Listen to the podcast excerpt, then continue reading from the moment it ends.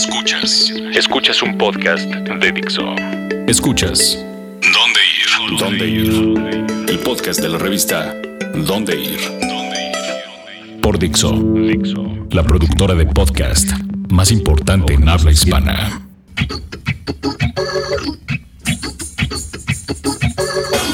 Hola amigos de Dixo y de dónde ir. Yo soy Mafer Caballero y estoy aquí de regreso después de un abandono un poquito largo, pero me fui de vacaciones. Estoy con Mario Hola a todos. y con Aura. Que ahora todos me dicen Betty. Ya. Laura, Betty. ya, admítelo. Víctor. y este podcast va a ser un regreso a los básicos. Estuve ahí echando el cotorreo por los lugares a los que todos nos gusta ir en el DF y sus alrededores y pensé que quizá sería un momento para que donde ir les diéramos tips para visitarlos y disfrutarlos. Y más que la mayoría son como al aire libre, ¿no? Para aquellos que les gusta el calor y la primavera, que se vayan a dar un bañito de sol. Así que esto es el podcast de dónde ir. De aquí a dónde. La revista más importante de la ciudad, más grande del mundo.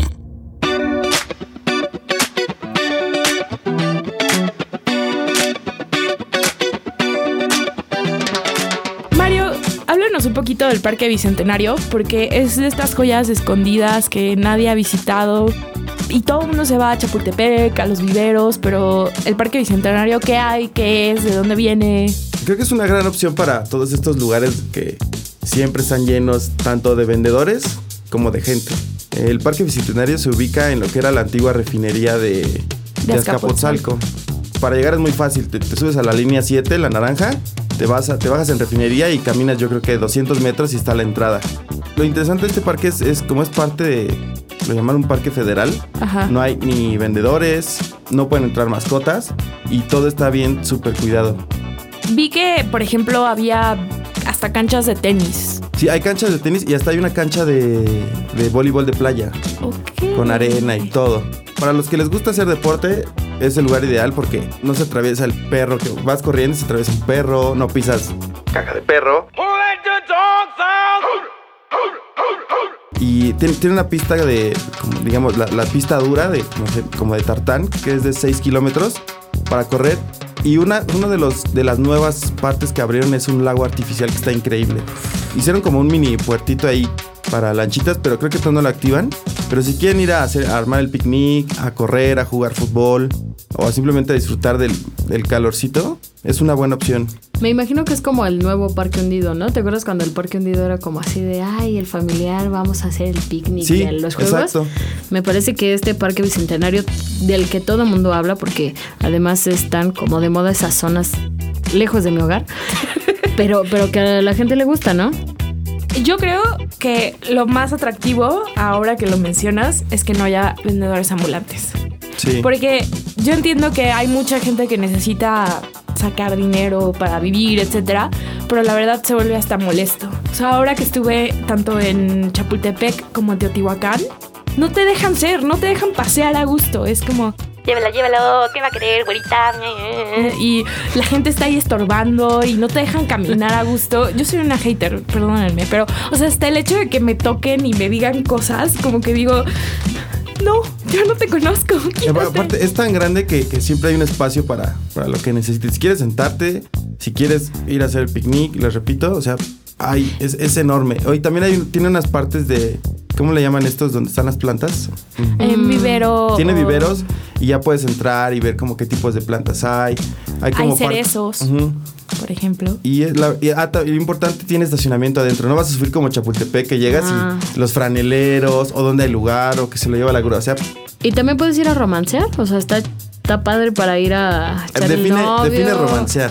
Ay, ay, ay, ay. Pues ay. sí, a eso. A eso, a lo, que, No. a lo que van a No, no tanto, porque tiene- los domingos, Tiene, señores. tiene mucha vigilancia. Creo que también es un plus. O sea, te sientes tú seguro al momento de estar ahí. Lo que tengo un poco de duda, o sea, puedes ingresar con comida para comer ahí, pero eh, si tienes una al momento de que entras te hacen una revisión los, los policías para ver que no metas bebidas alcohólicas, ese tipo de Claro. cosas que no están permitidas. Y sí, o sea, en cuanto hay basura, de, de inmediato llega un policía y te, o sea, te hace ver que hiciste una falta. La verdad está bonito, está muy grande, tienen que conocerlo. Y la verdad, creo que muchos lo mencionan, pero pocos lo conocen. Y Sí. está en un lugar, está fácil de llegar a, a este gran parque de la ciudad. Ahora, hablando de Chapultepec. Hablando de Chapultepec. Fui al castillo, no sé ustedes hace cuánto no van al castillo de Chapultepec. Yo creo que ya como un año y medio, dos. Uy, yo desde la universidad creo que fue hacer un... No, la prepa, como ocho años. Más o menos. Obviamente fui en temporada de vacaciones, primer error. te- Pero segundo, eh, a diferencia de muchos otros lugares que ya están muy concurridos, no se venden eh, boletos por internet. Entonces, si quieren ir al castillo, váyanse a las 9 de la mañana. Les juro que yo llegué 9 y media, hice 15 minutos de fila. Cuando salí por ahí de las 11, 11 y media, yo creo que eran fácil, fácil 3 horas de fila. De querer decirle a la gente, no lo hagas. no Pero vale la fila está pena". este- desde este recorrido que desde abajo. porque Desde que donde hacer- empieza el Es que tren. es que es una gran Sí. rampa. Entonces la fila se empieza a hacer desde la primera reja del castillo y va hacia abajo. Pero sí, tienes razón. Si llegas temprano es muy fácil. Pero si ya llegas a las 12 de que te quedaste dormido, creo Entonces- que, creo que no. Ese es el primer pro tip porque la mayoría de las cosas en, en el DF abren a las 10 o 11 y la gente se va con esa idea. Pero el castillo sí abre a las 9 de la mañana y conviene. O sea, conviene muchísimo. Y hay entrada libre para profesores, eh, gente de la tercera edad y estudiantes. Y además está bien bonito el carraje de Carlota. ¿a poco no? Eh, pues, eh, mira. Híjole, a mí me causa un poco de aquí cortocircuito que sea así como cajita de jade de la época. No perteneció a nadie importante, pero aquí está. Y es como, es el Museo Nacional de Historia. En serio, no podían tener algo más importante. Pero sí es muy impresionante como, como el imperio de Maximiliano y Carlota. Para empezar, yo creo que estando ahí dices, ¿cómo carajos se hicieron para construir un castillo aquí? Sí. Bueno, es sin que en la realidad tecnología que existe ahora para construir edificios. El castillo siempre fue un lugar sagrado para hasta las culturas prehispánicas y ahí había un teocalli, o sea, un mini castillo del emperador, porque además en las cuevas de abajo, que por cierto hay una nota que yo tengo de secretos de Chapultepec, abajo eh, en esas cuevas pensaban que era una de las entradas al inframundo. Y Chapultepec lo llaman así porque no, no es una entrada al metro. No, no es una entrada al metro. es una entrada a las momias. ¿Se acuerdan de la momia que encontraron en Chapultepec? Ah. Sí. Pero ahí encontraron eh, estas piedras grabadas con chapulines. Entonces, de ahí viene que le llamen Chapultepec. Sí, la verdad es muy interesante ir al castillo. No se lo pierdan. Si no lo conocen y son de aquí, qué bárbaros.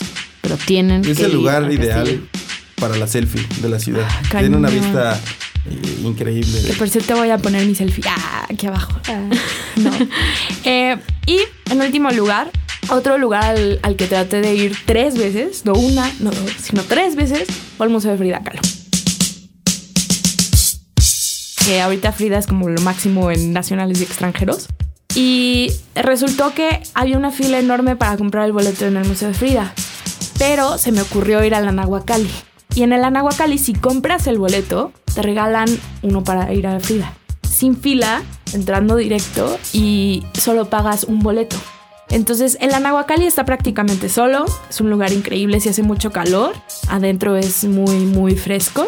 Y si no lo conocen, pues este era como el, el pequeño escondite de Diego Rivera, por así decirlo, que es un poco loco porque, pues sí, parece una pirámide, sea, una construcción prehispánica, pero con el twist moderno. por así Está un poquito a las afueras de la ciudad, ¿no? Eh, esto no es no para nada. Está en División del Norte, casi con Río Churubusco.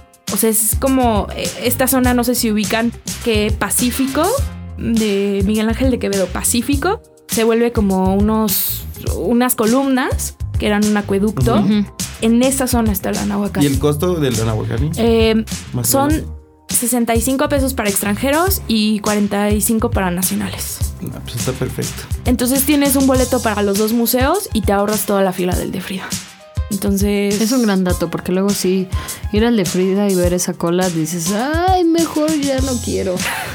¿La cola de Frida o la cola para entrar al museo? Tus colas, de verdad, Ah, Mario. ok. Perdón. Ah, bueno, esos son los regresos a los básicos que sabemos que son lugares que significan mucho para el DF, pero no siempre los visitamos. Bueno, a la Ciudad de México. No siempre los visitamos, pero esos son nuestros tips para que disfruten más de nuestra bonita y contaminada ciudad. Ahora vamos a un corte. Les voy a dejar una canción que se llama You and Me. Es de Disclosure, pero es un remix de Flume. ellos dos van a estarse presentando en el ceremonia en el Centro Dinámico Pegaso el sábado y no se los deben de perder. Flum no es muy conocido, pero es un tipo que hace muchos remixes y es productor y va a ser el bailongo total.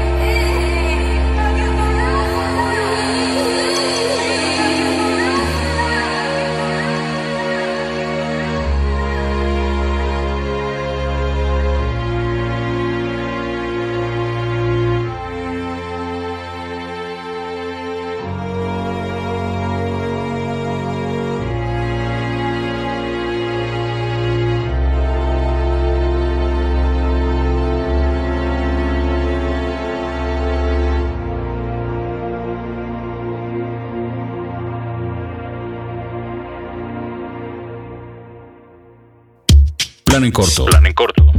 ¿Qué hacer y dónde ir esta semana? Bueno, ahora regresamos con un plan en corto y les tenemos algo muy conciso que tienen que hacer. Chan, chan, chan, chan. Y este es un, este es un paseo que, o sea, fácil, no les miento, yo he pensado, creo que he ido más de 10 veces a Teotihuacán. Qué bonito es Teotihuacán. Es muy bonito, pero cada vez que subes la pirámide dices, nunca más lo voy a volver a hacer. ¿Te acuerdas de todas esas comidas extra que te aventaste y de los cigarros? Dices, Así de, venga, "Ah". venga, otra gordita. Nunca más lo voy a volver a hacer. Pero algo tiene, porque inclusive escuchas a la gente que va así súper deportista, así de, ah, esto yo lo hago súper rápido. Pero según yo, los escalones y la inclinación lo hace extra difícil. ¿Y el calor? Bueno, eh, mm, miren el bronceado que me cargo, chavos. Me quemé más en Teotihuacán que en Tulum. Sí, Historia seguro. real. Porque además el, el sol de ahí no, no, es perdona. como el... No, perdona. Pero platícanos un poco, Betty, porque hay un- una nueva forma de ver Teotihuacán. Pues es una nueva atracción. El, el gobierno del Estado de México y este, la Secretaría de Turismo inauguraron apenas el 20 de marzo un, un nuevo programa para darle como un giro a Teotihuacán que se llama Experiencia Nocturna en Teotihuacán. ¿En qué consiste? en ir a ver a los fantasmas de Teotihuacán. Casi, no. Este es, es más bien un, un- un proyecto muy digital, muy, muy luces, muy proyecciones. Mapping, este tipo de mapping, cosas, ¿no? todas estas cosas que les encantan a los capitalinos, pero la proyección es directamente en la pirámide del sol. Ok. Entonces, la experiencia va garantizada, que no está maltratando, ya Elina lo comprobó, todo está calculado para que no dañe la, la estructura histórica. Pero lo padre es que puedes ver, conocer un poquito de la historia de esta cultura teotihuacana a través de estas proyecciones. Está muy padre porque es de noche, ir de noche a Teotihuacán es difícil. Entonces, estar ahí en la noche como que, como que sientes otra, otra vibra. El costo es de 390 pesos y pues tienes que llegar como a las 7 de la noche porque haces todo el recorrido del... ¿Cómo se llama? La Calzada de los La. Casa de los Muertos. Entonces es todo el recorrido que te van haciendo como un poquito con audioguía para que vayas conociendo la historia y después llegas al, al centro, enfrente de la, de la pirámide, donde ya hacen el, la proyección y dura una hora y media aproximadamente, saldrás como a las nueve y media. Y la verdad es que está espectacular. No quisiera arruinarles las sorpresas, pero, pero es tecnología así de, de primer mundo, no la van a ver en ningún otro lado. Y vale muchísimo la pena ir. Solo hay cupo para 270 personas. Entonces, no va a estar llenísimo, pero sí tienen que apartar sus boletos con anticipación. Porque, pues, se compran los boletos fácilmente por Ticketmaster, pero ya, o sea, se están acabando las fechas de los próximos viernes y sábados y lunes, porque son los tres días en los que tienen funciones. Ok.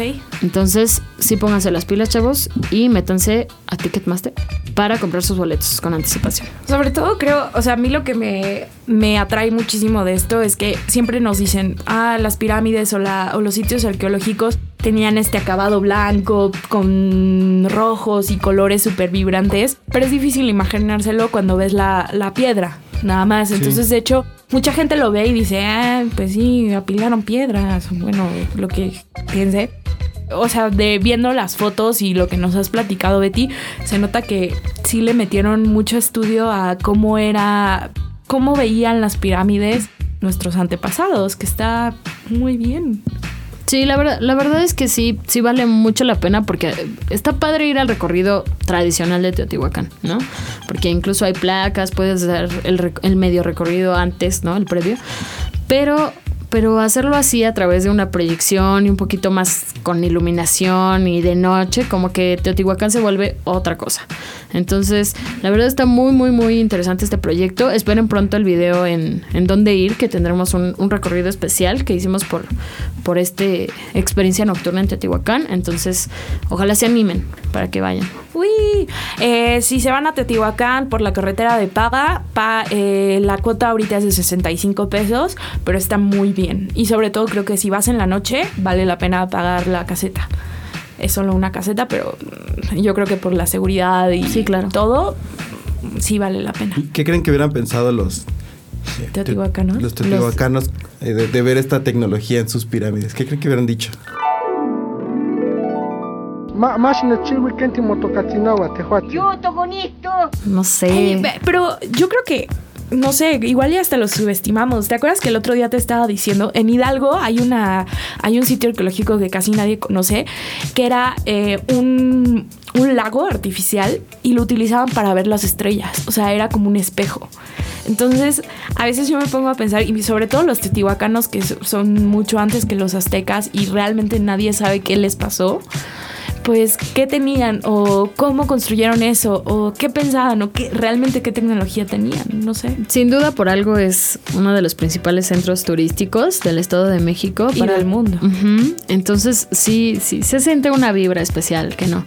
Cuando vas a Teotihuacán como que sientes esto de, wow, qué interesante, cómo lo hicieron de verdad. Es impresionante, digo, nosotros a diario vemos este, edificios de, o sea, súper altos, pero llegas a ver la altura de estas cosas y que están hechos de piedra y dices, ¿cómo le hicieron para construirlas? ¿Cómo? Sin rueda y sobre todo que nadie sabe qué les pasó. O sea, como una sociedad con esos avances desapareció. Y ya que los aztecas estaban en el Valle de México, ni siquiera sabían qué les había pasado a los teotihuacanos. O se los llevaron, los extraterrestres. Pero esa vibra de la que hablas, eh, yo he tenido la suerte de estar en, las pirámides de Giza y en Stonehenge en Inglaterra y les juro que se siente así como...